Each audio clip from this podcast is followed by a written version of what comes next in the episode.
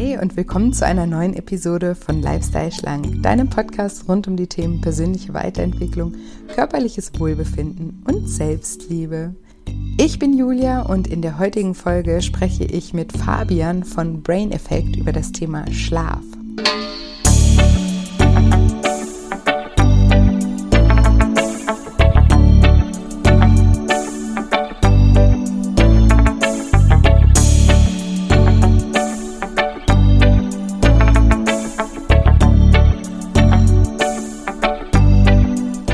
Du dich fragst, warum gesunder und erholsamer Schlaf so wichtig ist und wie du die Qualität deines Schlafes erhöhst, dann bist du in dieser Folge genau richtig.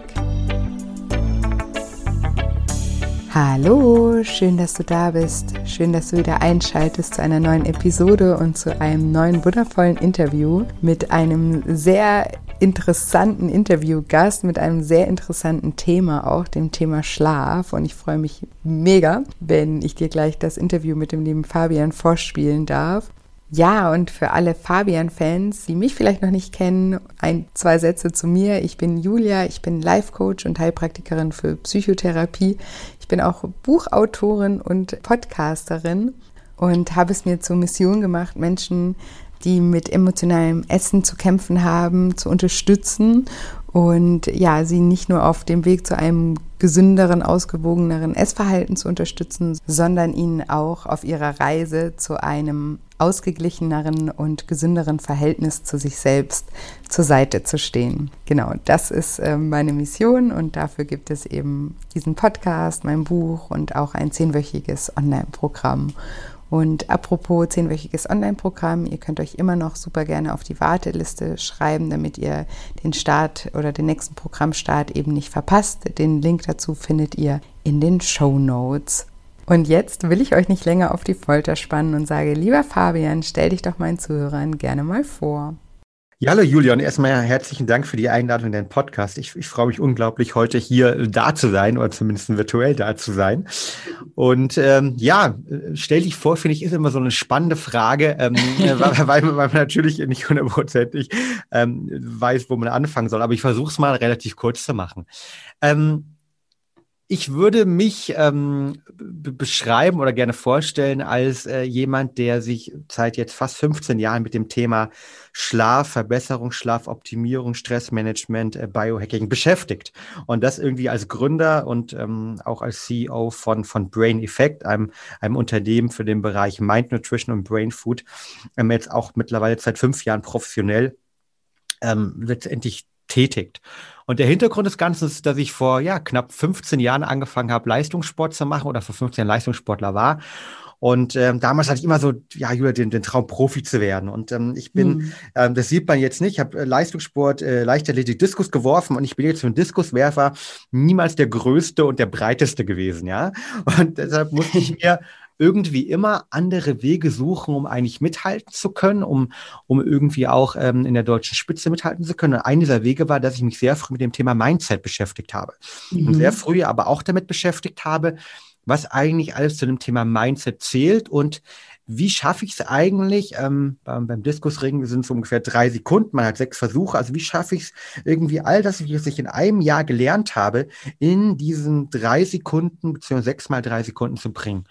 Und habe dann relativ früh gemerkt, dass das Thema Ernährung ähm, da eine ganz, ganz wichtige Komponente hat und dass es, ähm, glaube ich, gemeinsam mit einem Mindset für mich so die beiden Pfeiler waren, die mir eigentlich geholfen haben, ähm, obwohl ich, wie gesagt, eben nicht der Größte und der Breiteste war, gut mithalten zu können. Und das war so mein Einstieg in diesen Bereich der ja, Neudeutsch, irgendwie Biohacking, Selbstoptimierung. Aber mir ging es damals einfach darum, dass ich irgendwie ähm, ja meine beste Leistung äh, bringen wollte. Und ähm, das ist sozusagen mein Einstieg in diesen Bereich. Und fast forward, 15 Jahre später, ähm, habe ich mich damit beschäftigt, sehr wissenschaftlich damit auch beschäftigt und aus diesen Bedürfnissen raus ähm, selbst immer irgendwie in der besten Version meiner selbst sein zu wollen, dann das Unternehmen Brain Effect gegründet, wo wir uns, wie äh, angesprochen am Anfang, mit dem Thema Mind Nutrition, aber auch vor allen Dingen mit dem Thema auch Schlaf sehr stark besprechen, äh, beschäftigen und vor allem die Ernährungskomponente dahinter verstehen wollen optimieren wollen, beziehungsweise Menschen aber unterstützen wollen. Ja, super, super spannend. Deswegen, ja, finde ich so schön, dass du heute mein Gast bist, weil ich das eben total toll finde, dass ihr eben auch das ganzheitlich seht und ähm, den, den Körper, die Ernährung und eben das Mindset miteinander auch verbindet. Und ähm, spannend auch, dass du das so früh für dich ähm, schon erkannt hast. Kannst du uns da nochmal so ein bisschen äh, mit in die Zeit auch nehmen? Also was, wie, wie bist du da damals vorgegangen? Also jetzt bist du ja super Profi auf dem Gebiet und hast ganz, ganz viel Wissen, aber wie bist du da am Anfang vorgegangen, um, um überhaupt ja, dahin zu kommen, wo du heute bist? Hm. Eine sehr spannende Frage, Julia. Ich glaube, ich habe das unglaubliche Glück gehabt, dass ich in meinem Leben über meinen Vater, der Arzt ist und auch eher im, im alternativen medizinischen Bereich irgendwie sehr viel ge gemacht hat früher halt, ja, und sich sehr früh mit so Themen eben wie Mindset, Psychologie beschäftigt hat, ähm, eine große Inspiration gehabt zu haben.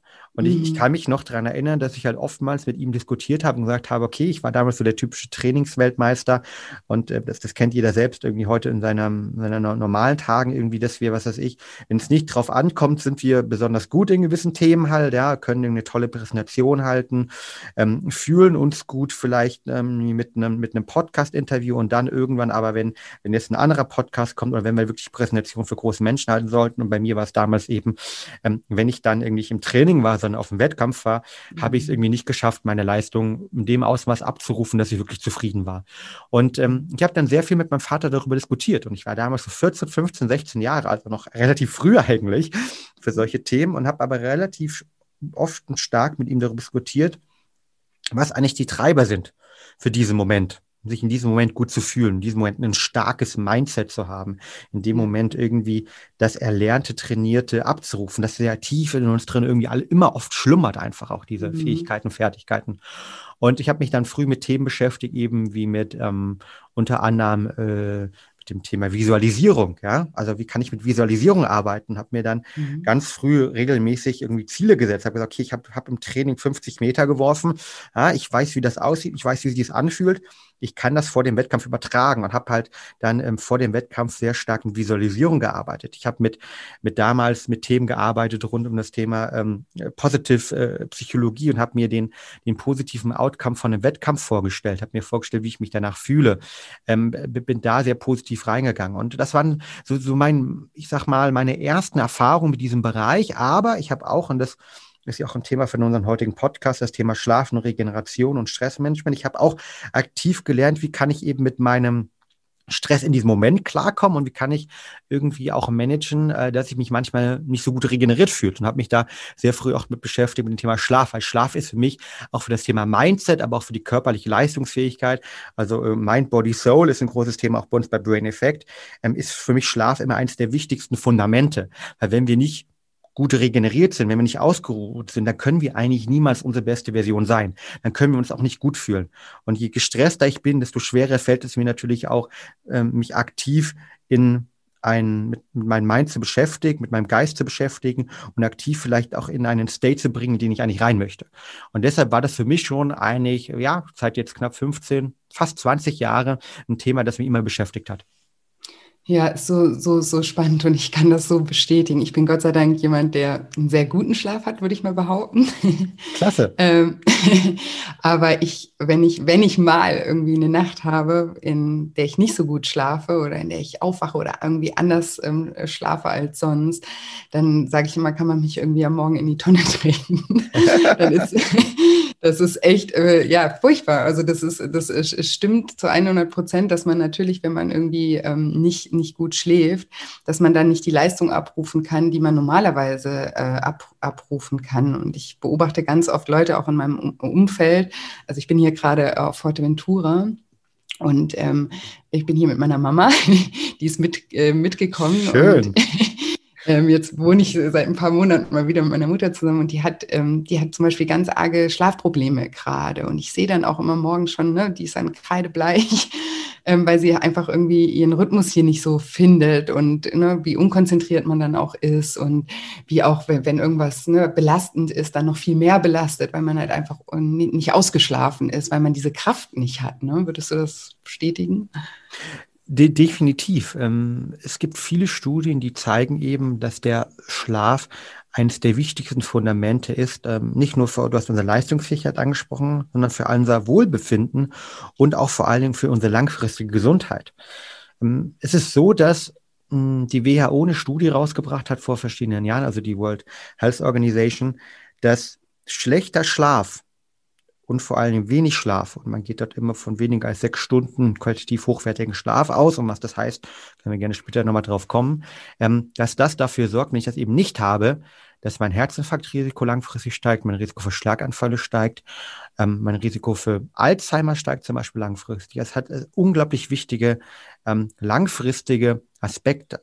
Ähm, es hat aber auch kurzfristige Aspekte. Wir, wir kennen das alle nach einer Nacht, die wir sehr schlecht geschlafen haben oder nach vielleicht sogar mehreren Nächten, sind wir unkonzentrierter.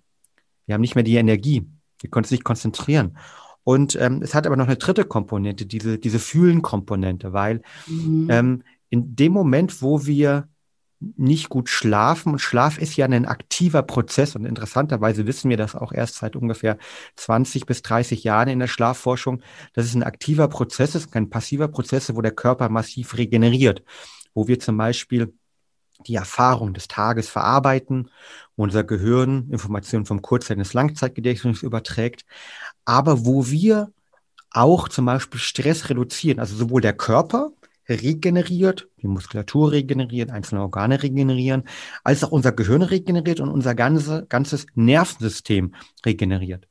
Und wenn ich diese Regeneration nicht habe, dann bin ich natürlich am Tag deutlich, deutlich mehr gestresst. Wir kennen das alle. Wir schlafen schlecht, weil wir gestresst mhm. sind. Dann wachen wir auf, sind, brauchen schon wieder drei, vier, fünf äh, Espresso, um erstmal wach zu werden halt, ja. Mhm. Das heißt, wir geben irgendwie wieder sozusagen Koffein ins System rein ähm, und sind dann irgendwie im Laufe des Tages gestresst, weil wir eigentlich ja müde sind. Und dann beginnt ähm, am Abend halt, weil wir dann wieder schlecht schlafen, wenn wir so gestresst sind, diese ganze ganze Rad sozusagen des schlechten Schlafens von neu. Und deshalb hat es, glaube ich, auch eine ganz, ganz wichtige Fühlenkomponente, weil wir wissen alle, was passiert, wenn wir über eine längere Zeit in einem Mindset oder in einem State drin sind, einer geistlichen Verfassung drin sind, wo wir einfach sehr gestresst sind. Wir sind einfach nicht die beste Version von uns. Uns geht es uns nicht gut. Wir sind hm. aggressiver, wir fühlen uns nicht gut, wir können nicht so gut zu uns persönlich connecten. Und deshalb ähm, ist für mich, ähm, der sich jetzt auch sowohl wissenschaftlich, aber als auch ähm, ich sag mal, von der Lifestyle-Komponente mit dem Thema beschäftigt, ist für mich Schlaf eines der wichtigsten Fundamente. Nicht nur um langfristig gesund zu sein, nicht nur um Leistung zu bringen, sondern wirklich, um es auch gut zu fühlen und happy durchs Leben zu gehen. Ja, das ähm, also kann ich auf jeden Fall bestätigen. Ähm, und wie würde, was würdest du denn als gesunden Schlaf ähm, bezeichnen? Und noch eine Frage, kommt wahrscheinlich sowieso die, die Antwort, aber weil ich es vergesse. Also weil du hast ja gerade auch noch gesagt, ähm, eben wir, wir sind gestresst, ähm, schlafen dann schlecht und dann, dann geht dieser Teufelskreis sozusagen immer weiter. Wie können wir denn, weil ich kenne das auch, wenn ich zum Beispiel na, mal zum Beispiel nicht gut einschlafen kann oder nachts aufwache und mir denke, jetzt, jetzt schlaf wieder ein, Julia, morgen bist du sonst total geredert oder morgen ist ein wichtiger Tag, da kannst du nicht unausgeschlafen sein. Ne? Dann fängt man ja auch an, so sich selber auch noch Druck zu machen, dass man jetzt schlafen soll und da auch wieder ähm, ja, rauszukommen. Mhm. Ähm, gerne. Lass, lass uns mit der, mit, mit der ersten Frage starten. Irgendwie, was ist, was ist ein gesunder Schlaf? Und dann können wir gerne irgendwie nochmal auf die zweite Frage eingehen. Gerne. Wie, wie kann ich eigentlich meinen Schlaf verbessern, beziehungsweise wie kann ich aus diesem, diesem Rad rauskommen? Das Spannende beim Thema Schlaf ist, ist, wie bei vielen Themen im Leben geht es weniger um die Quantität als um die Qualität. Das mhm. heißt, auch beim Schlaf geht es eigentlich darum, wie gut wir schlafen und weniger rein, wie viel wir schlafen. Und wenn wir jetzt mal uns reinhorchen und mal die letzten Wochen, Monate betrachten, haben wir sicher alle von uns Tage, wo wir aufgewacht sind, wir haben acht und neun Stunden geschlafen und wir haben uns richtig, richtig schlecht gefühlt. Mhm. Und dann gibt es trotzdem diese Tage oder auch diese Tage, wo wir vielleicht sieben Stunden nur geschlafen haben und wir sind aufgewacht wieder, wir konnten Bäume aufreißen und gesagt, hey, das wird unser Tag, ich habe richtig, richtig Lust drauf, mir geht's so gut. Und der Hintergrund des Ganzen ist eben die Schlafqualität. Das heißt, beim Schlaf geht es vor allen Dingen um das Thema ähm, Schlafqualität und wie kann man das determinieren und messen in Form von der Tiefschlafphase und dem Anteil der REM-Phase, der Rapid Eye Movement Phase oder auch Traumphase mhm. genannt. Ich gehe vielleicht einmal ganz kurz auf den Schlaf ein, äh, damit es irgendwie verständlich ist. Gerne, ja. Wenn wir über das Thema Schlaf sprechen, ist es so, dass wir ähm, eigentlich simpel ausgedrückt, ähm, populärwissenschaftlich ausgedrückt, drei Phasen haben. Das heißt, wir werden abends irgendwie müde, na, vielleicht so gegen 10, 10 Uhr, 9.30 Uhr und das hängt damit zusammen, dass unser Körper ähm, das Schlafhormon Melatonin natürlich bildet. kann auch über die Ernährung aufgenommen werden, aber wir bilden es erstmal äh, natürlich als Teil unserer inneren Uhr, als Teil unseres inneren Rhythmuses, beziehungsweise besser bekannt als zirkadianischer Rhythmus. Und dann werde ich müde und dann gehe ich optimal irgendwie um 10 Uhr ins Bett. Ja? Und ähm, wenn ich nicht um 10 Uhr ins Bett gehe, mit dieser ersten Müdigkeit, das kennen wir dann auch, dann geht diese Melatoninproduktion leicht wieder runter und dann kriegen wir diesen zweiten Wind. Ja, das äh, kennen wir alle irgendwie so um 9 Uhr waren wir mega müde, wollten ins Bett gehen und dann sind wir uns um 10 Uhr ins Bett gegangen und denken, huh, jetzt bin ich überhaupt gar nicht mehr müde. Dann haben wir diese die zweite Luft bekommen sozusagen, weil die mhm. Produktion dann nochmal ähm, sozusagen runtergegangen ist. Und dann liegen wir aber irgendwann im Bett und dann ähm, schlafen wir ein. Und diese erste Phase ist eben diese Einschlafphase und danach kommt die die leichte Schlafphase. Also in dieser leichten Schlafphase können wir relativ schnell geweckt werden ähm, und da regeneriert der Körper eben halt nur sehr leicht. Und dann kommt der Körper da, äh, danach oftmals, gerade vor allem in den ersten Teil der Nächte, in eine Tiefschlafphase rein. Und diese Tiefschlafphase ist wirklich vom Namen tief gekennzeichnet. Da kann man normal an jemand dran rütteln halt, ja, da werden wir nicht so schnell wach. Ähm, und da ist es so, dass unser Puls äh, geht runter, unsere Körperkerntemperatur äh, reduziert sich leicht und wir regenerieren wirklich tief halt. Ja. Das heißt, es gibt mhm. zum Beispiel andere Gehirnwellen, Quellen und so weiter. Ähm, und das ist auch die Phase, wo zum Beispiel Informationen vom Lang äh, Kurzzeitgedächtnis zu Langzeitgedächtnis übertragen werden. Und dann haben wir eine dritte Schlafphase, die sogenannte REM-Phase, die steht für Rapid Eye Movement Phase, besser bekannt als Traumphase. Und da mhm. passiert ganz genau das. Wir träumen. Und wir träumen immer nachts, ja, auch wenn wir uns nicht daran erinnern können. Das ist ganz spannend. Ähm, und ähm, in dieser Phase verarbeiten wir ganz oft eben die Erfahrungen des Tages. Ich bin zum Beispiel Vater einer wunderbaren Tochter und die ist am Tag mhm. richtig, richtig quickfidel und super, super aktiv, aber sie ist auch nachts aktiv. Und wir haben uns dann immer gesagt, so, boah, boah, das ist ja mega, mega anstrengend. Die Nacht wacht irgendwie fünf, zehn Mal auf. Du und ich beschäftige mich doch wissenschaftlich mit dem Thema, das muss es doch Lösungen geben. Bis ich irgendwann gemerkt habe, das ist normal, weil ähm, sie in diesen Traumphasen unglaublich viel verarbeitet. Und je mehr mhm. aktiv die Kinder am Tag sind, desto mehr verarbeiten sie auch nachts und wachen dann nun mal auf oder schlafen oder träumen schlecht ähm, und äh, werden kurz dann eben wach. Aber zurück ja. zum Thema. Genau diese drei Phasen gibt es. Und eine von so einem Zyklus, ne, den ich gerade irgendwie von einer leichten Schlafphase, einer Tiefschlafphase und einer REM-Phase und Traumphase, ist ungefähr 90 Minuten lang. Und diese Zyklen machen wir pro Nacht mehrmals durch. Das heißt, wir schlafen meistens so vier Zyklen halt, ja, also viermal 90 Minuten. Das wären dann eben sechs Stunden. Es sind fünf Zyklen, also siebeneinhalb Stunden oder es sind sechs Zyklen, es sind neun Stunden, die wir meistens schlafen. Und daran ähm, merkst du jetzt, wenn du mitgerechnet hast, Julia, dass diese typische Annahme, die du draußen ist, ja, schlaf mal acht Stunden äh, pro Nacht, mhm. eigentlich auch schon wieder schwachsinnig ist halt, ja, weil wir optimal immer komplett einen Zyklus durchmachen und dann aufwachen. So funktionieren zum Beispiel diese Aufwachwecker, die, die, die wir alle kennen, die draußen sagen, okay, ähm, ich, ich wache über, über Licht auf und so weiter. Und mhm. ähm, von der Seite, wenn es jetzt um das Thema Schlaf Qualität geht, geht es darum, dass wir versuchen, in diesen Zyklen eben möglichst hohen Anteil von Tiefschlaf und REM-Phasen zu haben, weil da sozusagen die Magie der Regeneration stattfindet, da unser Gehirn, unser Körper sich erholen und wir dadurch besonders gut regenerieren und Kraft tanken können. Und das ist sozusagen die Qualität des Schlafs. Okay, super spannend. Das heißt, wenn man mich jetzt sozusagen in meiner REM-Phase wecken würde oder ich mich, dann bin ich mehr geredert, als wenn ich mich in der leichten Phase wecken würde. Also habe ich das richtig verstanden? Das ist korrekt und ähm, ich würde es aber vielleicht noch ein bisschen umformulieren, vor allen Dingen in der Tiefschlafphase, wenn du dich in der Tiefschlafphase geweckt wirst.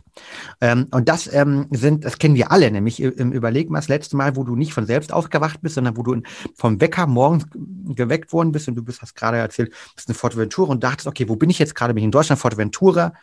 Das ist genau diese Phase.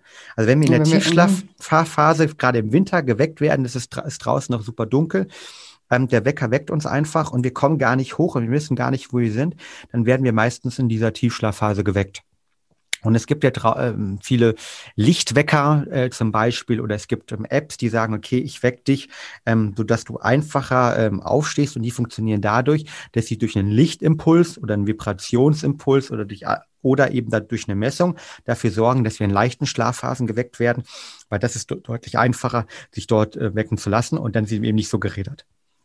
Ah, okay, die sind dann, die funktionieren dann sozusagen auf die Art und Weise, dass, dass sie, dass sie nicht so stark uns wecken, so, so, dass wir nur aufwachen, wenn wir nicht in der Tiefschlafphase sind. Ist das G genau? Ja? Die App, die Apps funktionieren so, dass sie ähm, über Sensoren messen letztendlich, ähm, ob wir gerade in der Tiefschlafphase sind, weil in der Tiefschlafphase bewegen wir uns, wenn wir nicht gerade irgendwelche Traumwandler sind, ja eigentlich gar nicht.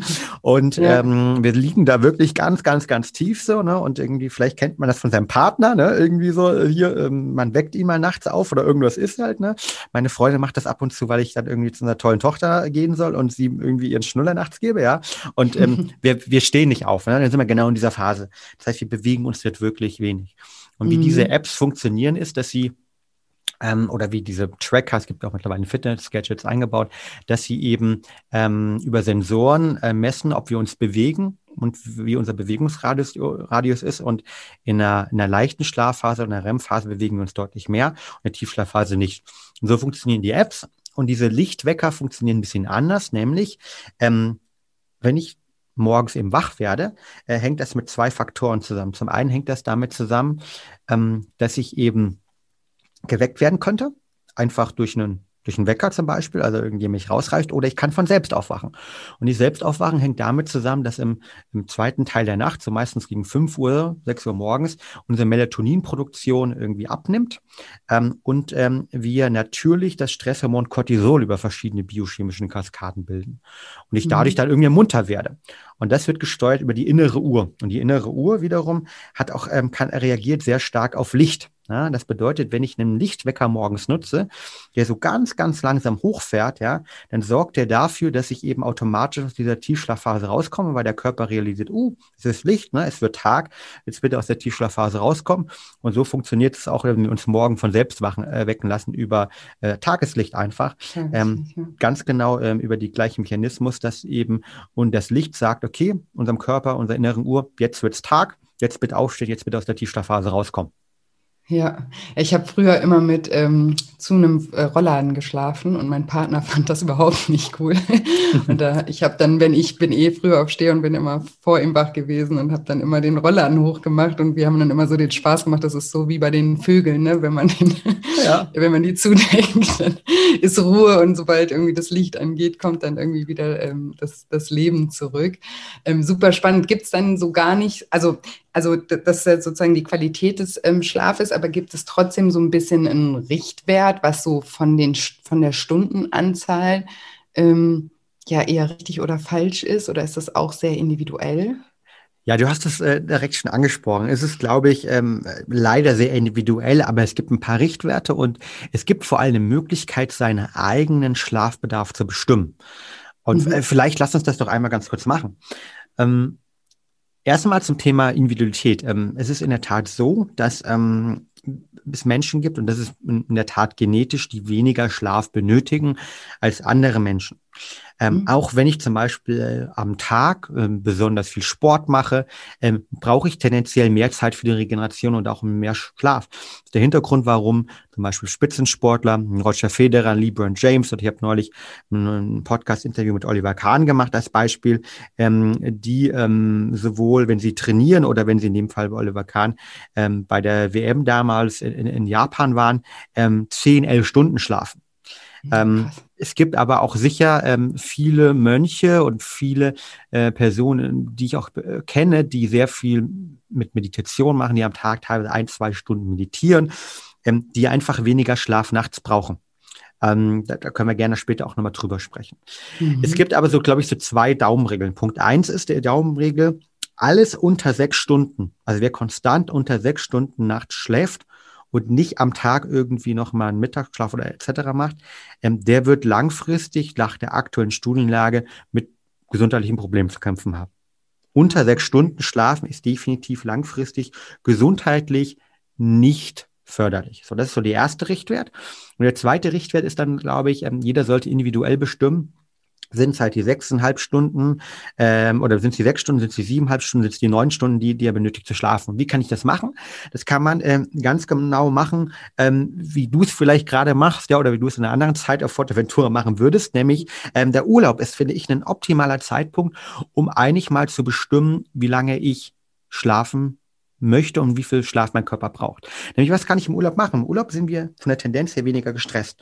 Und wir werden irgendwann so, vielleicht nach einer Woche, wenn wir im Urlaub sind, typische vielleicht Urlaubszeit, zwei Wochen, drei Wochen, nach der ersten Woche werden wir irgendwann zu einem gewissen Zeitpunkt abends, ähm, wenn ich jetzt nicht irgendwie feiern gehe, immer müde werden.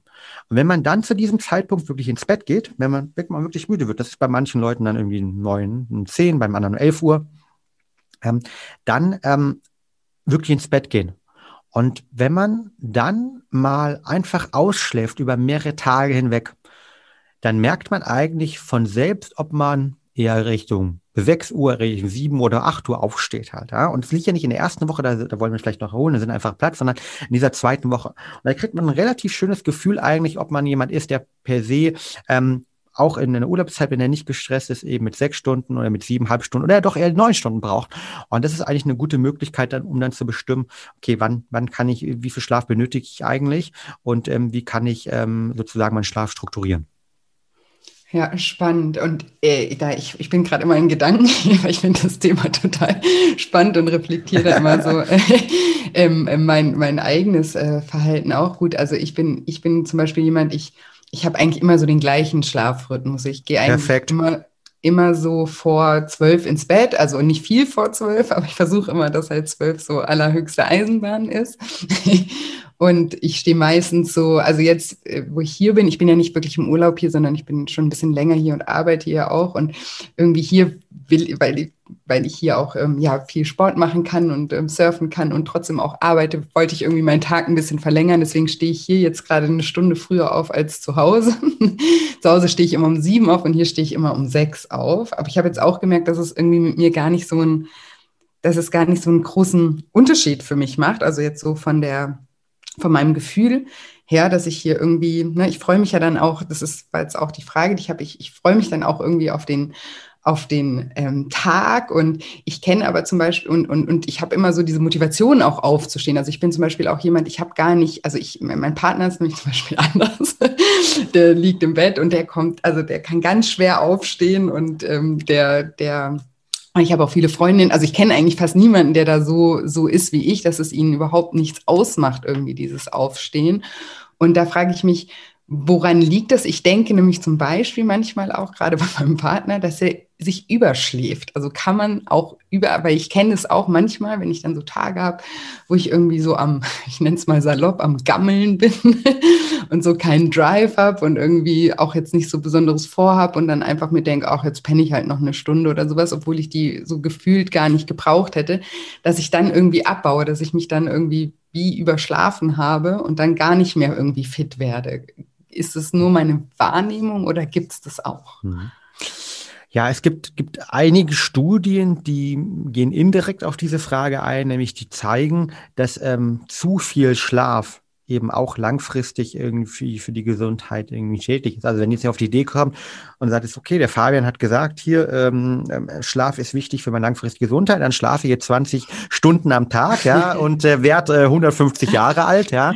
Ähm, das ist auch nicht, nicht der Fall. Also es gibt halt eine Studie, die zeigen, dass halt langfristig ähm, ähm, wer halt irgendwie ähm, 10 Stunden, 11 Stunden, 12 Stunden, 13 Stunden pro Tag schläft, äh, konstant, dass das äh, sozusagen irgendwie alles über 10 Stunden vor allen Dingen ähm, auch keine positiven Gesundheitsauswirkungen hat. Da gibt es auch wieder Gegenstudien, die sagen, hm, das muss man sich anschauen, warum die Leute so schlecht schlafen. das bringt mich eigentlich zum mhm. zweiten Punkt. Ähm, ich glaube, du bist ein, Julia, du bist ein ähm, ich weiß nicht, ob du gerade in deinem Leben im Einklang bist. Ich könnte mir vorstellen, mhm. dass du irgendwie sehr aufgrund von deiner Tätigkeit, deinem Podcast und äh, den Gästen und den Input und dass du dich ja auch damit beschäftigst, wahrscheinlich deutlich mehr ähm, im, im, mentalen Einklang bist, ähm, mehr sozusagen auch gesund lebst. Du hast Thema Sport gerade angesprochen, als vielleicht ähm, der Average Bürger und du dadurch natürlich auch einen Ticken weniger Schlaf benötigst, weil warum? Wir haben schon gerade angesprochen, Schlaf ist immer eine Regenerationskomponente. Und deshalb, mhm. dem, deshalb weiß der Körper eigentlich per se relativ gut, ne, vor allen Dingen, wenn er in eine Routine reinkommt. Ja, das ist übrigens einer der ersten Hacks. Ne, unser Körper liebt Routinen und es gibt nichts Besseres, als zur gleichen Zeit ins, ja, ins Bett zu gehen, als auch zur gleichen Zeit mhm. aufzustehen. Ähm, aber zurück zum Punkt, ähm, wenn, wenn der Körper nicht aufstehen möchte, Und wenn ich morgens eigentlich keine Energie habe und ich wirklich nicht hochkomme und erstmal einen Espresso brauche, einen Kaffee brauche oder was auch immer brauche, um wach zu werden, dann ist das ein Zeichen, dass ich entweder eine massiv schlechte Schlafqualität habe oder dass mein Körper aktuell gerade mehr Regeneration braucht, als dass ich ihm gebe. Das heißt, mhm. morgens Platz zu sein und keine Energie zu haben, ist kein normaler State. Es ja. ist vielleicht ein normaler State geworden. Und ich musste am Anfang sehr lachen, als du das schmunzelst, du gesagt hast, du schläfst gut, weil die DRK hat gerade eine Studie rausgebracht, dass 82 Prozent aller deutschen Arbeitnehmer unzufrieden mit ihrem Schlaf sind. Und äh, dann finde ich, äh, ja, es ist klasse für all diejenigen da draußen, die sagen, hey, ich bin mit meinem Schlaf super zufrieden. Ein Großteil der Gesellschaft sind es eigentlich nicht. Und das kommt jetzt auch mhm. mal gerade durch den Lockdown, wird das ganze Thema nochmal massiv irgendwie ja verschlimmert, muss man sagen, dass es Schlafprobleme gibt und es gibt, ähm, man muss immer unterscheiden, es gibt wirkliche Schlafkrankheiten und über die, mit denen bin ich persönlich, kenne ich mich ein bisschen aus, aber da, darüber, da habe ich, äh, da, da glaube ich, sollte man zum Arzt gehen und mit dem Arzt drüber mhm. ganz klar sprechen. Es gibt aber wahrscheinlich 80 Prozent ähm, der Leute, die sagen, okay, ich habe irgendwie Schlafprobleme, die haben keine Schlafkrankheiten, die haben Schlaf als Lifestyle-Problem, weil mhm. sie eben zu gestresst sind, weil sie sich nicht richtig ernähren, weil sie irgendwie den Schlaf nicht richtig priorisieren, weil ähm, unser Leben sich so verändert hat, ne? blaues Licht, Stress, äh, Arbeiten, konstante Erreichbarkeit, dass wir eben nicht mehr gut schlafen. Und mhm. ähm, da, das ist das Hauptthema und deshalb ähm, zurückzukommen zu der Frage. Ähm, ich würde sagen, per se klar, wenn ich jetzt irgendwie gerade in der Zeit bin, wo ich mir generell auch ein, ein, bisschen mehr Auszeiten gönne, dann schlafe ich vielleicht auch, auch mal länger und dann ist es vielleicht auch mal okay, weil der Körper nimmt sich eigentlich normal die Regeneration, die er benötigt. Ja, die, die er braucht, ja. Ähm, ah, jetzt, ich hatte gerade einen Gedanken, er ist jetzt gerade an mir vorbei, ähm, gehuscht. Mist egal, kommen vielleicht gleich nochmal ähm, drauf. Also ähm, äh, Fazit ist sozusagen, oder vielleicht gehen wir nochmal ähm, darauf zurück, weil du gerade auch gesagt hast, das ist sozusagen der erste Hack, dass man sozusagen zur gleichen Zeit also dass man, dass wir sind ja Gewohnheitstiere, die, die, die sozusagen, ja, also das überträgt sich auch auf den Schlaf, dass wir immer zur gleichen Zeit ins Bett gehen, ist auf jeden Fall schon mal gut für unseren Schlaf. Was gibt's denn noch für Hacks sozusagen, die wir beachten können, dass wir die Qualität von unserem Schlaf ähm, weiter erhöhen? Ja, ähm, lass uns das doch gerne irgendwie äh, strukturieren, vielleicht ähm, an, an, den, an den Themen halt, ne, zum einen irgendwie, was kann ich eigentlich irgendwie ähm, vorm Schlaf machen halt, ja, mhm. und was kann ich irgendwie, was soll ich darauf achten, was sollte ich irgendwie vielleicht während meines Schlafes darauf achten, beziehungsweise wie sollte ich das strategisch gestalten, ähm, um halt wirklich, ähm, ja, morgens gut aufzuwachen, volle Energie, äh, weil ich einen richtig guten Schlaf gehabt habe. Ähm, du, bei der Vorbereitung, also die, die, die Schlaf sozusagen Routine oder zu Bett gehen Routine. Du hast das Thema angesprochen. Unser Körper äh, liebt nichts mehr ähm, eben als Routine. Also das heißt, zur selben ähm, Zeit täglich ins Bett zu gehen, hilft unglaublich stark dem Körper. Ähm, und wenn das mal nicht möglich ist, also ich ähm, coache nebenher zum Beispiel auch einige ähm, Fußball-Bundesliga-Spieler, Nationalspieler um das Thema Schlaf. Und da kriege ich ganz oft die Frage so, ja, was mache ich denn, wenn ich jetzt mal ein Spiel habe, Champions League zum Beispiel Fußball, äh, das deutlich später eigentlich stattfindet und ich nicht normal irgendwie um 10 Uhr ins Bett gehen kann, um 10.30 Uhr, mhm. weil das mhm. Spiel irgendwie erst um, um 9 Uhr startet. Und da ist es zum Beispiel deutlich effektiver, ähm, in seinem Rhythmus drin zu bleiben. Das heißt dann eben nicht als Beispiel um 10 Uhr ins Bett zu gehen, sondern wir haben ja darüber gesprochen, ein Zyklus dauert 90 Minuten. Also lieber um 11.30 Uhr ins Bett zu gehen und dann morgens zur selben Zeit aufzuwachen, dass ich zumindest da einigermaßen in meinen Routinen drin bleibe.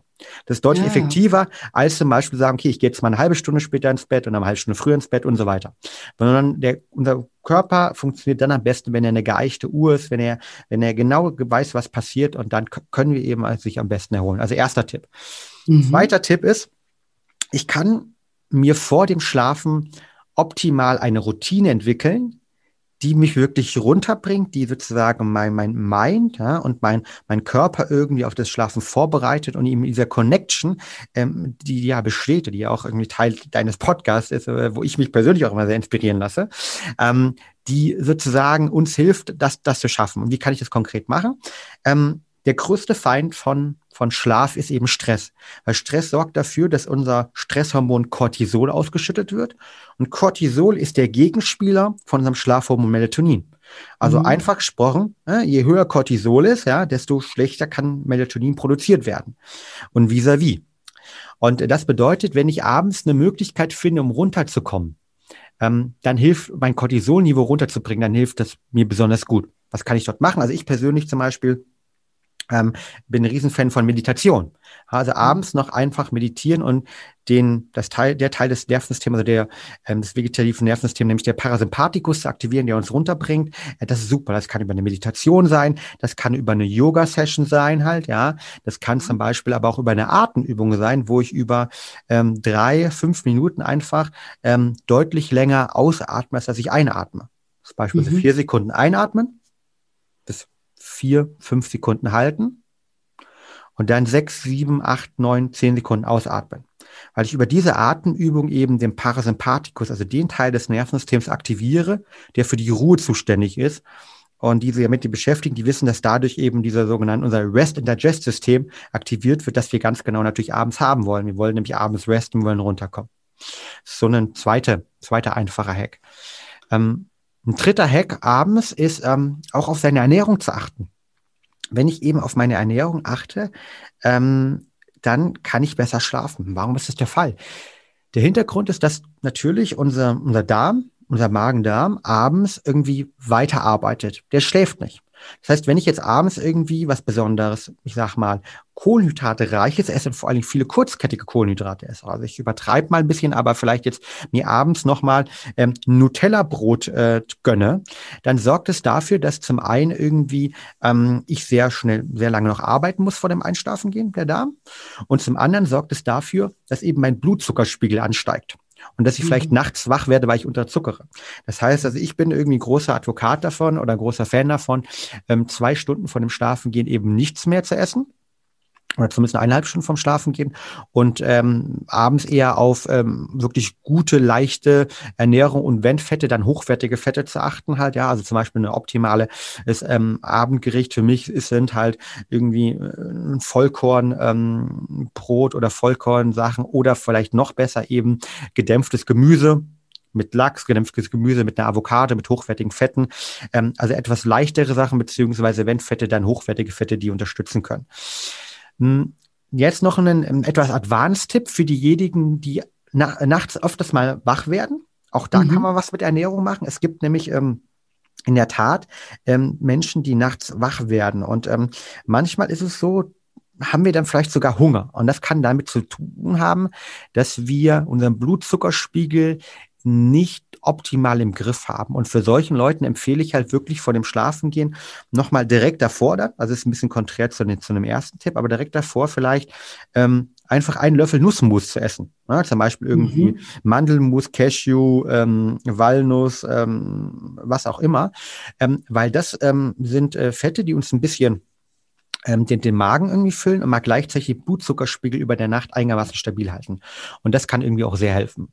Und sonst ähm, kann ich natürlich, und das wäre dann der Hack Nummer vier ähm, als ähm, Bettgeh-Routine, ähm, darauf ähm, achten, was ich eben auch nicht essen sollte. Ne? Und was sollte ich nicht essen? Ich sollte zum Beispiel abends nicht besonders spicy, äh, also scharf mhm. essen, weil das mhm. irgendwie auch wieder mein Organismus hilft zu sagen, ja anregt. Ne? Und dann irgendwie eigentlich möchte ich ja schlafen gehen.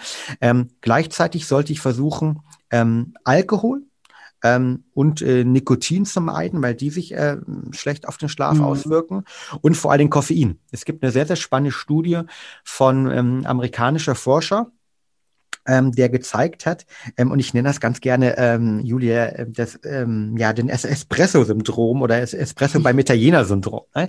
Ich meine, mhm. wir kennen alle irgendwie so diese, diese Freunde, wir sind beim Italiener, stellen uns das mal vor, äh, es ist irgendwie, keine Ahnung, neun Uhr, wir haben toll gegessen halt, ja, und irgendwie, wir haben sogar darauf geachtet, vielleicht, dass wir irgendwie keine Pizza gegessen haben, haben irgendwie eine, eine schöne Dorade oder, oder irgendwas veganes, vegetarisches gegessen.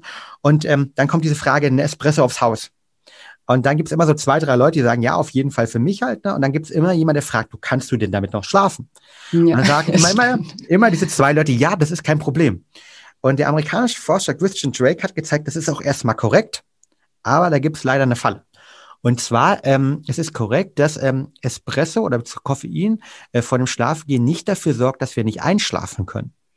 Aber es sorgt dafür, dieses Koffein, dass die Schlafqualität sinkt. Das heißt, und das ist dieser gemeine Aspekt, Wir, mhm. wir können trotzdem einschlafen, aber wir schlafen einfach schlechter, weil das Koffein mhm. in der Nacht die Schlafqualität reduziert. Und deshalb äh, ganz klare Empfehlung von ihm, fünf Stunden vor dem Schlafengehen eben kein Koffein äh, nutzen. Und das, das ist ja das Gleiche ein bisschen wie, Entschuldigung, wollte ich nicht unterbrechen. Ich habe nur gerade gedacht, das ist ja auch ein bisschen so bei Alkohol, ne? Wenn man irgendwie jetzt ein Glas Wein trinkt, das Einschlafen ist dann meist, manchmal sogar noch einfacher, aber es macht einen nachts irgendwie trotzdem auch unruhiger. Und, und äh, genau. da habe ich immer das Gefühl, dass der Schlaf dann einfach auch qualitativ nicht so hochwertig ist, wie wenn man halt kein Glas Wein getrunken hat. Richtig, also Alkohol an sich äh, hilft erstmal beim Schlafen halt, ja, also vor allen Dingen mhm. so typisch Bier halt, ne, aufgrund des Hopfen und so weiter, ähm, mhm. helfen halt sehr stark eben, aber ähm, es sorgt dafür, dass ähm, sozusagen die verschiedenen Schlafphasen unterdrückt werden, dass ich vor allen Dingen leichter schlafe und damit die Regeneration ähm, nicht ähm, in dem Ausmaß äh, da ist, wie sie sein sollte. Und ja. das ist sozusagen ähm, da definitiv der Fall. Ähm, und vielleicht noch ein sechster Tipp halt, ne? ich kann natürlich irgendwie nicht nur Sachen vermeiden, sondern ich kann auch aktiv irgendwie Sachen nehmen, um besser zu schlafen. Und ähm, auch da kann man mit Ernährung anfangen, was immer für mich immer der erste, erste Faktor sein soll. Also zum Beispiel ähm, gibt es äh, neue Studien, dass in, in Pistazien äh, Melatonin, mhm. unser Schlafhormon drin ist. Das heißt, ich mhm. kann zum Beispiel abends wirklich so ein paar Pistazien snacken halt, ja, und irgendwie so roughly 30 bis ähm, 35, äh, 60 Pistazien halt, also so zwei Hände voll ungefähr, ähm, die entsprechen schon ein Milligramm Melatonin, ähm, das man auch in, in, in Nahrungsergänzungen und Supplementen findet. Ähm, ich kann ähm, ich kann versuchen, Tryptophan reich zu essen. Tryptophan ist eine Aminosäure, die über verschiedene biochemischen Kaskaden ähm, zu unserem Glückshormon Serotonin Melatonin umgewandelt wird, welches, weil unser Körper so genial ist, irgendwie Glück wird abends in Schlaf umgewandelt, nämlich Serotonin wird in das Melatonin umgewandelt. Mhm. Ähm, das heißt, ich kann da so zum Beispiel irgendwie ähm, am Tag darauf achten, dass ich genügend Nüsse esse. Für die Veganer, Vegetarier, ich kann äh, darauf achten, dass ich ähm, das ähm, über, über Fleisch zum Beispiel zu mir nehme. Ähm, und da kann ich was tun. Oder ich kann natürlich auch supplementieren. Das heißt also auch zum Beispiel bei Brain Effect ähm, geht es darum, dass wir uns beschäftigen. Für die Zeiten eben, ähm, wo ich besonders gestresst bin, haben wir einen Schlafspray entwickelt, ähm, das ähm, natürliches Melatonin enthält. Ähm, wir haben irgendwie einen ähm, Good Night Shake, einen Snack entwickelt, der eben äh, verschiedene Passionsblumenextrakt, ähm, Magnesium etc., verschiedene Inhaltsstoffe enthält, ähm, neben den veganen Proteinen die sich positiv auf den Schlaf und die Regeneration auswirken. Ähm, und ich bin äh, zum Schluss ähm, noch ein Riesenfan von äh, CBD, kennen die meisten ja vielleicht auch. Ähm, da mhm. haben wir mhm. mit, mit, mit Hemp Pfeifen Produkt entwickelt, das ich jeden Abend zum Beispiel nutze, wenn ich besonders gestresst bin, weil CBD eben Cortisol reduzieren kann und für Entspannung sorgt und Wohlbefinden sorgt. Und das sind sozusagen, glaube ich, so diese, diese fünf Hacks im Bereich von, okay, was kann ich eigentlich tun äh, in meiner zu Bett Gehroutine, um halt mhm. eben ähm, zum einen auf Sachen zu verzichten, ne, Koffein, scharfe Sachen, hat man drüber gesprochen, ähm, gleichzeitig zur selben Zeit ins Bett zu gehen halt, ähm, ja. eine Abendroutine zu haben, die mich entstresst, aber ich kann natürlich auch Supplemente, wie jetzt beim Effekt, aber sicher von anderen Unternehmen äh, nutzen, wie ein ähm, Schlafspray, ähm, wie, ein, wie ein Shake oder auch eine CBD, ein Hemp 5 CBD, ähm, das dafür sorgt, dass ich vielleicht noch situativ ähm, mich unterstützen kann in dieser Zu-Bett-Geh-Routine. Ja, super spannend. Danke für die ganzen Tipps. Ich glaube, da, da können meine Zuhörer ganz viel für sich mitnehmen. Wichtig finde ich immer, und ich weiß, dass ihr das genauso seht bei, bei Supplementen, ähm, dass die zusätzlich, ne, du hast gerade gesagt, die unterstützen sozusagen dabei. Das äh, hilft natürlich nicht, wenn man jetzt irgendwie gar nicht auf sein generelles Stresslevel achtet und auf seine Routinen achtet, dann einfach nur zu sagen, okay, ich nehme jetzt kurz ein Spray, dann ne, habe ich wenigstens irgendwas gemacht, dass man das immer alles äh, ganzheitlich sieht. Und das finde ich an eurem Ansatz auch so toll, dass ihr das eben auch auch genau so immer vermittelt.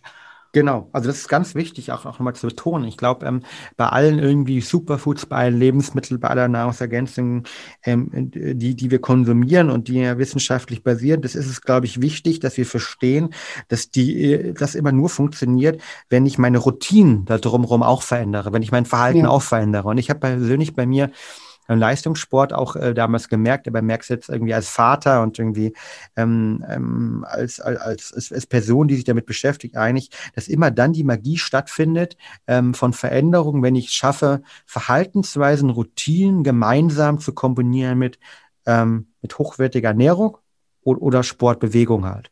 Ähm, und deshalb haben wir zum Beispiel bei unseren Schlafprodukten die alle mit einem digitalen Coach verbunden. Das heißt, wenn man unser Schlafprodukt, unser Schlafspray zum Beispiel kauft, ähm, hat man einen digitalen Coach, der einen über 30 Tage begleitet, nicht nur das Produkt irgendwie besser sich kennenzulernen, sondern valide Schlaftipps zu bekommen. Ähm, mhm. Schlaftipps, wie ich die gerade äh, erklärt habe, vielleicht noch ein bisschen tiefer in vielen, vielen Bereichen oder ich bin dir ja auch noch ein, ein, ein, zweites Thema schuldig, nämlich was kann ich in der Nacht machen halt, ja. ja. Ähm, äh, genau, da geht es nämlich auch um die Routinen, Julia, die du gesagt hast. Und ich musste ähm, eben ähm, auch, auch sehr schmunzeln, als du die äh, Geschichte mit deinem Partner ähm, erzählt hast, ähm, ähm, dass, oder dass du besonders nachts dunkel schläfst, ja, und äh, äh morgens dann äh, das Rollo äh, hochmachst. Und das ist eigentlich ganz genau richtig, weil wir können nämlich in der Nacht auch auf die Qualität achten. Und da ist es relativ simpel. Ähm, Schlaf ist ein evolutionsbiologischer Prozess, ähm, der uns seit ähm, mehreren ähm, Jahrzehnten begleitet. Ähm, und es ist so, dass wir optimal besonders leise, dunkel, ja auch kalt schlafen sollten. Und das bedeutet eigentlich, ja, das ist genau, gerade bei dem, gerade bei dem Kalt kommt normal dann, wenn ich irgendwie einen Vortrag halte, irgendwie kommt dann so die erste, oh, shit, so, ne? Ähm, also besonders dunkel. Ja. Aber das ist witzig, weil das ist nämlich auch so ein, ähm, so ein Kritikpunkt von meinem Partner, weil ich brauche immer frische Luft. Also auch im Winter, ich muss immer ein bisschen das Fenster aufhaben und ich kann überhaupt keine Heizung gebrauchen beim Schlafen. Ja. Und eben dunkel und leise auch. Ja, jetzt wissen wir, Julia, warum du gut Warum ich gut ja? schlafe. Und dann, ja. du, du meintest, dass dein Partner aktuell sagt, halt, okay, das ist, das ist quasi ein Best-Practice-Beispiel für die ganzen Hacker hier, ja? Yes. Wer, wer, wer braucht ihm das Interview weiterleiten. wer, wer, wer, braucht die Wissenschaft, wenn man es persönlich zu Hause irgendwie selbst irgendwie wahrnehmen kann? Genau. Aber Spaß beiseite, genau darum geht es halt. Also besonders dunkel und das ist, das ist auch logisch halt, ja, ähm, weil ähm, Licht halt, ne? Also durch dieses Licht, das ich habe, und die Adriana Huffington hat das in ihrem Buch im Experiment gezeigt, ja, ähm, dass selbst dieses, dieses Licht, das wir irgendwie in Hotels an Fernsehern drin haben, ja, dieses, ähm, meinte ist heute rot, manchmal ist auch so blau leider, mhm. dieses Licht kann irgendwie ähm, dafür sorgen, dass ähm, mein Schlaf, äh, die Schlafqualität sich reduziert. Also Lichtimpulse bei signalisierenden Körper, hm, es könnte eigentlich Tag sein, bitte, äh, Licht bedeutet ne, Tag, ja, also zirkadianischer Rhythmus, bitte Melatoninproduktion reduzieren. Also ganz klar, ähm, besonders dunkel schlafen. Und ich ähm, schlafe immer mit einer Schlafbrille. Ähm, so, da als Tipp, ich würde so Schlafbrillen nehmen, die nicht direkt auf den Augen anliegen, sondern so ein bisschen Platz für die Augen haben halt. Ähm, die gibt es äh, bei Amazon oder andere, andere Marken irgendwie, die da einen guten Job machen.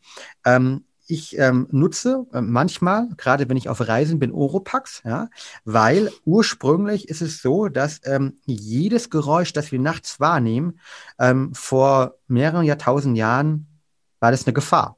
Weil wenn ich nachts irgendwie was höre, war das potenziell der Säbelzahntiger, es war irgendwie der, das Mammut mhm. und es war Gefahr.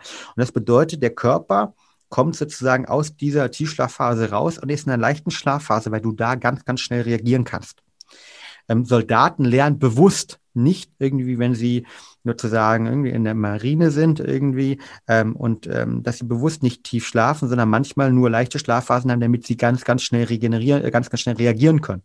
Man regeneriert da nur nicht. Ja. Deshalb möglichst dunkel ähm, zu schlafen ist wichtig, aber auch möglichst leise zu schlafen ist wichtig. Und da vielleicht eine ganz kleine Anekdote. Ich habe einen, ähm, einen, ähm, einen Fußballspieler, ähm, den ich äh, begleite, und der ist immer morgens äh, um 5 Uhr wach geworden, egal, egal was er gemacht hat.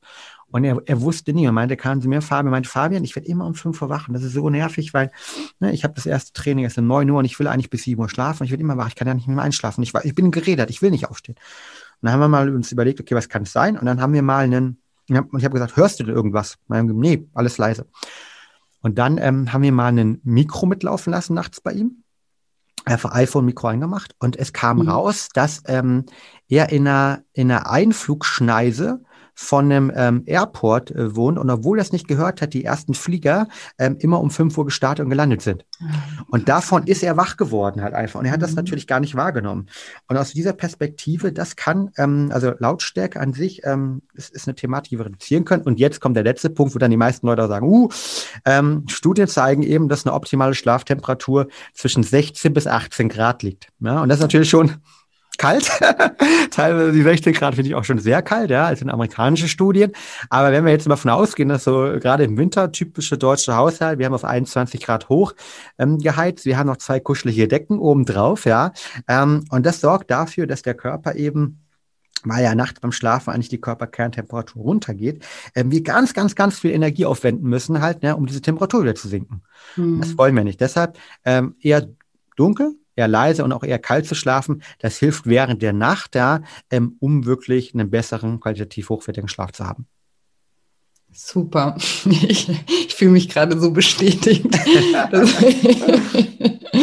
ja, mega. Vielen, vielen Dank auch für die, die ganzen tollen Tipps. Das sind ja eigentlich auch alles Dinge, die man wirklich ausprobieren kann. Ne? Das ist ja nichts, wo man jetzt irgendwie ne, komplettes Leben auf den Kopf ähm, stellen muss, sondern ne, das, das gilt ja immer, dass man einfach ein bisschen anfängt, mal für sich auch auszuprobieren. Ne? Vielleicht denkt man jetzt auch, da könnte ich nie schlafen, wenn der Rollo unten ist oder mit einer Maske könnte ich nie schlafen, die drückt mich oder ne, das, das sind ja auch, ganz oft einfach nur Gedanken, die wir haben, wo wir die Erfahrung dazu noch gar nie gemacht haben und vielleicht da einfach auch offen zu sein und zu sagen, ich experimentiere einfach mal ein bisschen rum, so wie du gesagt hast, vielleicht bei, bei der nächsten Gelegenheit im, im, im Urlaub einfach mal so ein bisschen auch ein Gefühl dafür zu entwickeln, ne? weil wir machen ja ganz oft einfach alles immer so wie immer und denken, das passt schon irgendwie. Und so wie du aber auch vorhin gesagt hast, es ist halt nicht der Normalzustand, dass man morgens früh aufwacht und total geredert ist. Das denken wir dann irgendwann mal, wenn es immer so ist, dass das normal ist. Aber es ist nicht normal und muss auch nicht sein.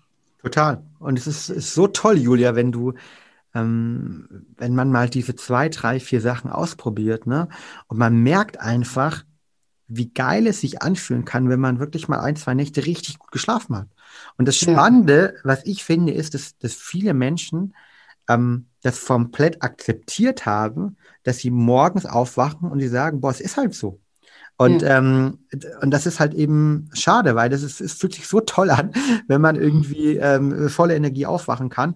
Und ähm, das Spannende irgendwie, und äh, das fällt ja neudeutsch unter dieses Wort so Biohacking, aber man kann es auch einfach ähm, experimentierfreudiges Gesundheitsmanagement nehmen oder sich einfach mit sich selbst beschäftigen und sich selbst wahrnehmen nennen. Nämlich mhm. einfach, was du gesagt hast, mal zu experimentieren mal zu sagen, okay, jetzt gehe ich mal ein bisschen früher ins Bett. Ich gucke mal, wie sich das irgendwie für eine Woche auswirkt. Das mache ich mir mal ein Selbstexperiment und schlafe mal eine Woche mit einem mit einer Schlafmaske. Jetzt äh, mache ich mal ein Selbstexperiment irgendwie und äh, esse abends anders. Jetzt mache ich mal ein Selbstexperiment äh, und äh, probiere ein Brain Effect Produkt aus. Jetzt mache ich ein Selbstexperiment und irgendwie mache abends keinen Sport mehr, sondern mache morgens den Sport. Ähm, mhm. Übrigens auch abends, also richtig äh, hart intensives Training vor dem Schlafengehen ist auch negativ. Äh, mhm. Für den Schlaftraining an sich Bewegung super, ne, am Tag halt. Ähm, ist super und viel rausgehen ist super, aber eben äh, direkt vorm, vorm Schlafengehen ähm, sorgt wieder dafür, dass mein Metabolismus ähm, angeregt wird, auch Sport bedeutet mhm. Cortisolausstoß und so weiter. Ähm, also auch das mal einfach zu testen und spielerisch zu testen, irgendwie, das ist klasse. Und da ist es sogar so, dass aus eins und eins dann irgendwie nicht zwei, sondern drei wird, sondern dass ich eben diese diese, ähm, man, man, man spricht dort irgendwie ähm, oftmals von vom Konzept Marginal Gains, ja, also dass wenn ich dort in all diesen Bereichen nur zwei, drei Prozent besser werde und was anderes mache, ja, das wirkt sich so signifikant auf mein Leben aus. Das ist ja. klasse. Ja, kann ich, kann ich ähm, zu 100 Prozent äh, äh, unterschreiben. Deswegen bin ich auch froh, dass wir dieses äh, Podcast-Interview äh, geführt haben. Und ich hoffe, dass der ein oder andere Hörer jetzt ein bisschen ähm, ja, sich inspiriert fühlt, da auch mal aktiv zu werden und ähm, ja einfach offen ist, da auch ähm, zu experimentieren. Ich habe noch eine letzte Frage, ähm, die, ich, die, die ich vorhin schon stellen wollte, die äh, ich aber, die mir vorhin entgleist ist. Und zwar, was, was hältst du denn vom Thema Powernap? Mhm. Coole Frage. ähm, Also an sich ist, ähm, ist Powernapping super halt, ja. Ähm, okay. Ich bin, bin großer Fan davon. Das heißt zum Beispiel, wir haben auch hier bei Brain Effect eigene ähm, ähm, ja, Umfelder, wo das machbar ist oder Räume, wo es machbar ist halt, ja, wo man einen Powernap machen kann. Ähm, vielleicht dazu noch, noch, noch drei Impulse. Äh, Impuls Nummer eins. Ähm, wir haben jetzt sehr stark über sogenannten ähm, monophasischen Schlaf gesprochen. Das bedeutet, ähm, ich gehe abends ins Bett, ja, und äh, wach optimal äh, volle Energie am nächsten Tag wieder auf und habe äh, eine Phase geschlafen. Es gibt natürlich auch sogenannte polyphasische Schlafkonzepte. Das bedeutet, dass ich den Schlaf und die Regeneration eben aufteile über die 24 Stunden. Also als typisches mhm. Beispiel, mhm. ich schlafe halt nachts irgendwie eine gewisse Zeit, muss aber morgens irgendwie früh aufstehen, ähm, wegen Kinder, Schichtarbeit, Job, was auch immer, ähm, und macht dafür noch diesen typischen Mittagsschlaf halt. Ja? Also ähm, gerade die ähm, du bist ja gerade in Spanien, ne? also gerade die, die hm, ähm, Siesta. eher mit, Siesta mit der, ja, die mediterranen Länder, ähm, bei denen ist ja so, die gehen ja per se halt, ne, weil es irgendwie sehr warm im Sommer ist, ne, irgendwie man am Tag also wenig machen kann, gehen sie sehr spät ins Bett, ja. Dafür holen sie eben äh, die Regeneration am Tag irgendwie beim Mittagsschlaf nach halt, ja. Und ähm, da gibt es natürlich ganz abgefahrene Schlafkonzepte sogar auch, dass man irgendwie ähm, seinen Schlaf komplett über den Tag verteilt und immer nur ähm, 90 Minuten oder sogar manchmal nur so 20 Minuten schläft. Das nennt sie dann über ein Superman-Schlafkonzepte. Ähm, ich persönlich finde die aber Punkt eins äh, wenig praktikabel mit dem sozialen Umfeld, mhm. weil irgendwie, das war jede eineinhalb Stunden mal weggeht, kurz äh, zum Schlafen, äh, finde ich immer dann äh, auch schwieriger. Ja, äh, stellen wir jetzt mal eine typische Familienessen, Date-Situation oder im Kino vor. Ja, es ist eigentlich ja. nicht machbar. Ähm, und, und zweitens irgendwie, ähm, wir kennen auch noch nicht die langfristigen wissenschaftlichen ähm, Folgen, was es bedeutet, wenn ich in solche solche Schlafkonzepte nutze. Was mich zu Punkt drei bringt, nämlich ähm, äh, Thema Powernap, also angesprochen, ich bin großer Fan davon. Zum The Thema Powernap ist es, glaube ich, ganz wichtig, dass eine, man ein Powernap von Mittagsschlaf unter, unter, ja, mhm. muss. Ein Powernap sollte niemals länger als 30 Minuten sein, weil nach 30 Minuten komme ich in diese Tiefschlafphase rein. Und da will ich natürlich dann nicht reinkommen oder ich, ich mhm. will sozusagen da nicht geweckt werden. Deshalb Powernap ist immer unter 30 Minuten und sorgt dafür, dass ich einfach ne, eine, eine kleine, äh, kurze, ähm, ja, leichte Schlafphase habe. Ähm, besonders, äh, wenn man das Powernap noch besonders toll machen will, kann man vor dem Powernap zum Beispiel einen Kaffee direkt davor trinken, weil normal braucht ähm, Koffein oder auch ein, grüner Tee, ähm, braucht so äh, 20 Minuten beim Koffein aus Kaffee und beim Tee sind sogar 25 bis 30 Minuten, bis die wirken. Das heißt, wenn ich halt ähm, direkt um 13 Uhr einen Powernap mache äh, und um 13 Uhr den, äh, den Kaffee, den Tee trinke, spüre ich das Koffein frühestens 13.30 Uhr. Und da wache ich ja auf. Das heißt, ich habe gleichzeitig eine doppelte Wirkung, also Koffein plus Powernap. Mhm.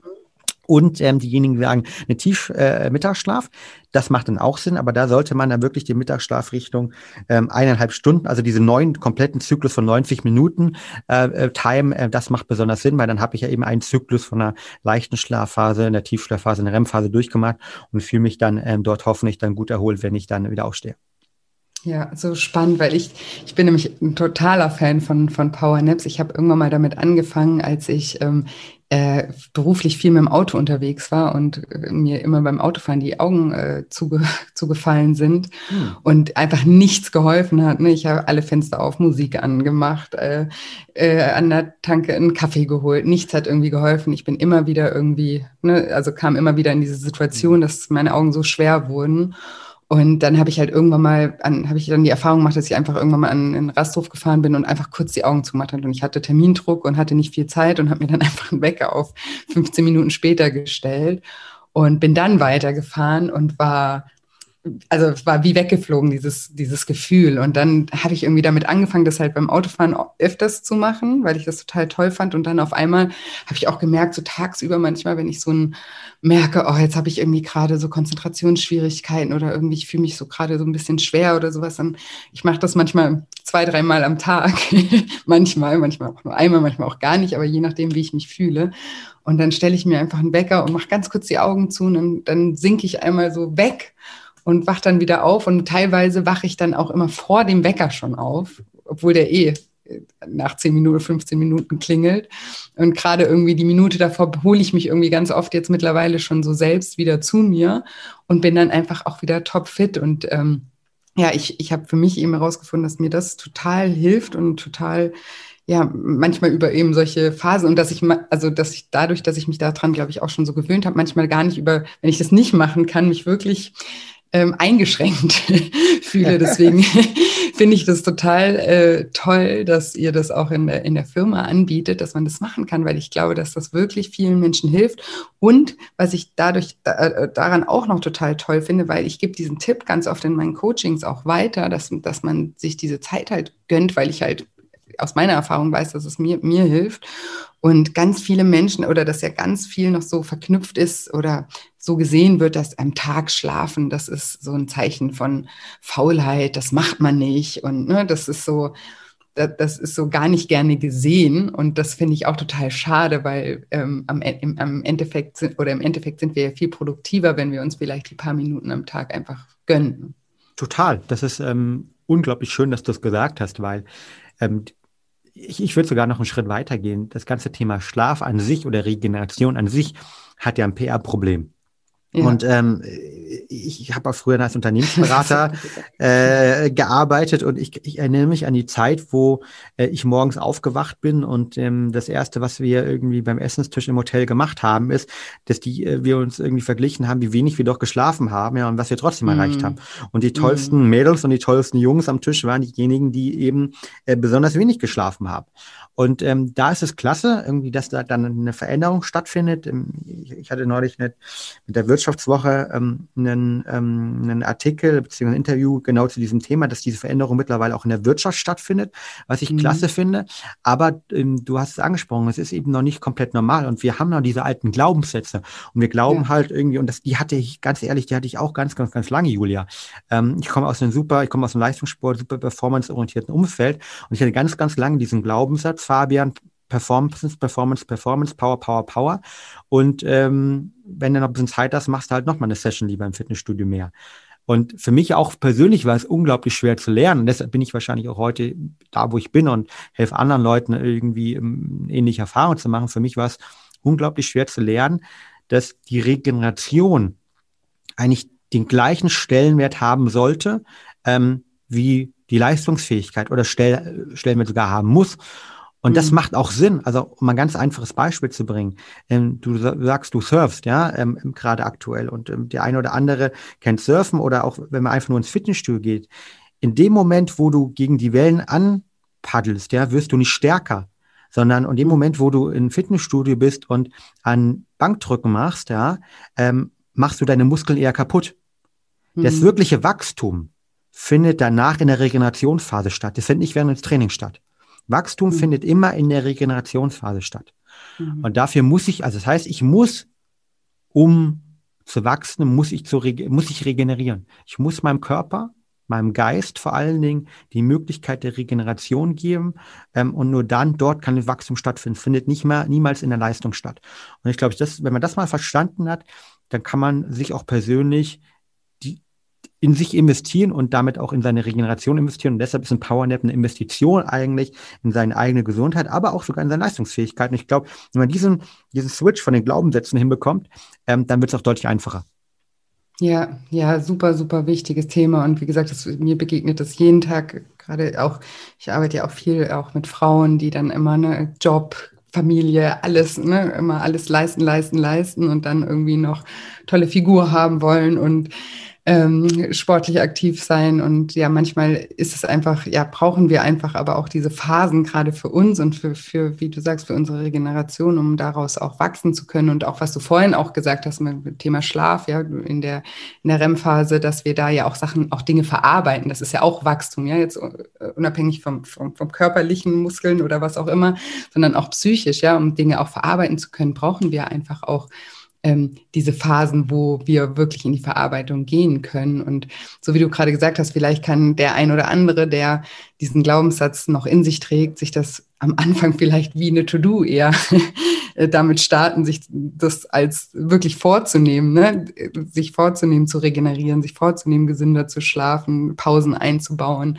Ähm, wie bist du denn da damals ähm, vorge vorgegangen, weil du gerade gesagt hast, ich hatte das auch und ich hatte damit auch ein Problem. Wie, wie hast du damit angefangen, dass, es, dass du dir das erlaubt hast?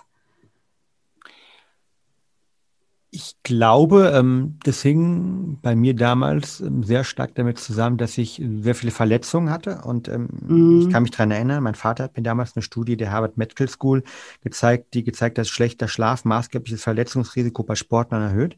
Mhm. Und ähm, ich kann mich noch daran erinnern, das war irgendwie so ein, ähm, so ein kalter ähm, Januar-Tag, hätte eigentlich im Trainingslager sein sollen. Ich hatte mega Rücken, Rückenverletzungen, Rückenschmerzen und habe damals realisiert eben ähm, für mich, ähm, na, damals 15, 16 Jahren, dass Regeneration Thema ist. Ähm, äh, das hat, hat den Glaubenssatz aber natürlich überhaupt noch nicht verändert, sondern der Glaubenssatz, den habe ich sehr, sehr stark mitgeschliffen und ähm, äh, bin da jetzt auch immer noch ab und zu dran, dass ich mich immer wieder daran erinnern muss, einfach auch. Und ich glaube, mhm. für mich äh, waren wichtige, wichtige Erlebnisse, ähm, gerade in, in der Unternehmensberatungszeit, wo ich am Anfang auch wieder genau auf der Gegenseite war, ne?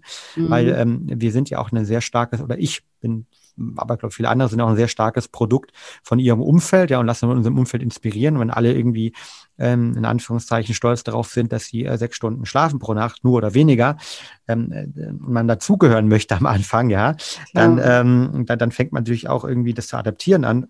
Ich habe mir aber dort gemerkt, dass es mir einfach schlecht ging. Ich war halt irgendwie die Wochenend krank, irgendwie, was, was die meisten Berater sind. Man ist draußen, man ist platt.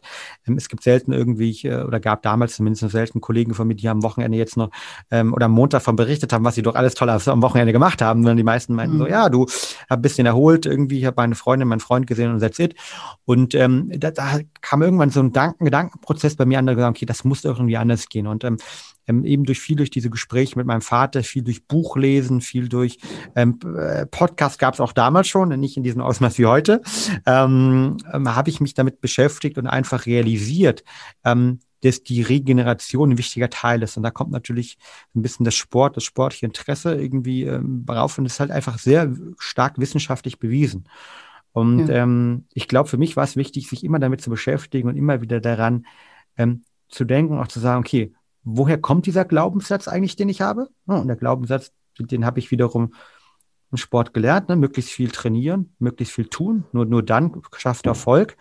Ähm, und diesen aufzulösen war für mich, glaube ich, ganz wichtig, zu hinterfragen. Ne? Dafür gehört erstmal die Sensibilisierung dazu, wo dieser Glaubenssatz herkommt.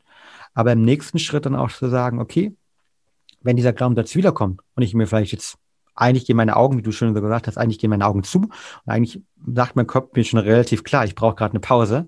Ähm, und ich merke, ich will dagegen ankämpfen, diese Frage zu stellen, warum möchte ich dagegen gerade einfach ankämpfen? Kann, kann ich es wirklich nicht? Ne? Habe ich jetzt meine Tochter, die gerade, die ich jetzt abholen muss, dann, dann geht es vielleicht nicht. Oder habe ich vielleicht einen Termin, den ich vielleicht doch gerade verschieben könnte? Oder glaube ich, dass ich vielleicht die Wohnung gerade noch sauber machen muss? Aber ganz ehrlich, ich kann es vielleicht doch heute Abend machen und so schlimm sieht es doch gar nicht aus. Vielleicht investiere ich erstmal Zeit in mich und diesen, diesen Moment zu haben, diese Hinterfragen zu haben, äh, hilft mir aktuell immer wieder, ähm, wenn auch so ein Glaubenssatz wieder aufpo äh, aufpoppt, ja. Und ähm, ich habe es heute für mich geschafft, eben das zu hinterfragen in dem Moment und dann bewusst äh, in meine Regeneration zu investieren. Und ähm, konkretes Beispiel, ähm, um mal zu bringen, ich habe früher habe ich immer irgendwie sehr, sehr viel durchgearbeitet, habe mir nur Pausen genommen in Urlaubszeiten und so weiter. Und heute, wenn ich eben merke, also ich, ich tracke meinen Schlaf zum Beispiel auch sehr stark über einen Schlaftracker. Und wenn ich halt merke, dass irgendwie mein Schlaf schlechter wird, meine Regeneration an sich schlechter wird, dann nehme ich mir bewusst, ne, das habe ich vor zwei Wochen zum Beispiel gemacht, einen Montag und Dienstag frei.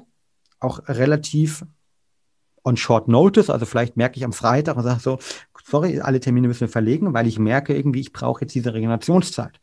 Und dann mhm. nehme ich mir den Montag und Dienstag frei, ähm, auch wenn es eigentlich offiziell nicht reinpassen würde. Ne? Vielleicht bin ich auch privilegiert, weil ich gerade kann und mir selbst irgendwie frei nehmen kann und jetzt nicht irgendwie ähm, eine Routine verfolgen muss, dass ich meinen Urlaub irgendwie zwei Wochen oder fünf Wochen vorher anmelde. Aber das mache ich dann einfach und investiere ich in mich und das sorgt auch dafür, ich glaube, ich war jetzt seit drei Jahren keinen Tag mehr krank, dass ich mhm. irgendwie sehr stark eine Sensibilität für meinen Körper entwickelt habe und dann aber auch sage, nee, ich brauche jetzt die Regenerationsphase, ich brauche das lange Wochenende. Und da sind für mich eben diese kurzen äh, Regenerationsphasen manchmal sogar ähm, hilfreicher, als jetzt äh, lange auf dem Urlaub hinwarten oder was auch immer zu machen. Ja, ja, super spannend. Und ich glaube auch, dass es, dass es ähm, dass es wichtig ist, eben sich auch, also diese Erfahrung zu machen, dass eben auch nichts passiert, ne? wenn man vielleicht mal sich die paar Minuten nimmt oder den Tag nimmt, dass das Leben trotzdem weitergeht und dass irgendwie diese ganzen Katastrophen, die wir dann vielleicht schon vor unserem inneren Auge sehen, was alles passiert, wenn wir uns irgendwie rausnehmen oder das und das nicht machen und stattdessen irgendwie uns ein bisschen ausruhen, dass das Leben trotzdem weitergeht. Und ich glaube, mit jeder positiven Erfahrung, die wir dann machen und auch sehen, okay, vielleicht sind wir danach einfach noch viel leistungs äh, stärker und können dann äh, das doppelte Pensum machen, weil wir einfach die, die Energie auch dafür haben, ähm, das bestärkt uns natürlich auch und das hilft uns wahrscheinlich auch über die Zeit, diese Glaubenssätze dann auch Stück für Stück ähm, aufzulösen. Aber es ist auf jeden Fall alles. Wir haben am Anfang gesprochen, wie lang soll denn das Interview ungefähr werden? und da habe ich schon, da habe ich schon gewarnt und gemeint, oh, ich versuche eigentlich immer eben so 40, 45 Minuten, aber meistens finde ich die Themen selber so spannend, dass ich gar nicht aufhören möchte, darüber zu sprechen. Und so geht es mir jetzt auch ähm, äh, gerade, dass ich einfach das äh, ja super spannend finde, die Arbeit oder deine Arbeit super spannend finde und super wichtig auch finde und das auch wichtig finde, das in meinen Hörern hier ähm, ja, Impulse mit auf den Weg zu geben. Deswegen vielen, vielen, vielen Dank. Vielleicht machen wir noch mal irgendwann Teil zwei.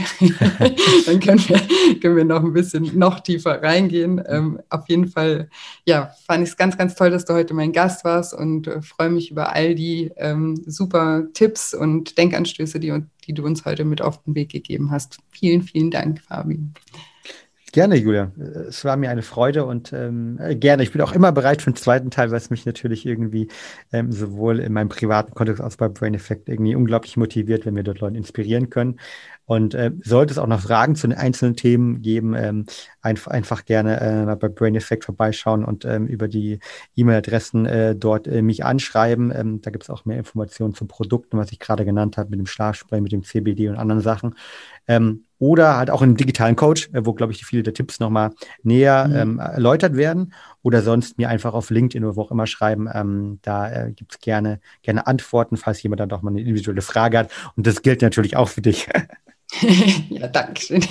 ja, ich hätte auch gerade gerade noch gesagt, dass in der Zwischenzeit natürlich, äh, bis wir zwei Teil 2 äh, aufnehmen, ähm, man ja auch äh, ganz viel bei euch findet. Ich packe auf jeden Fall alle, alle Links auch ähm, in die, in die Show Notes ähm, zur, zur Webseite, zu LinkedIn und zu Instagram, zu eurem Podcast. Packen wir alles in die Show Notes, deswegen schaut da super gerne vorbei.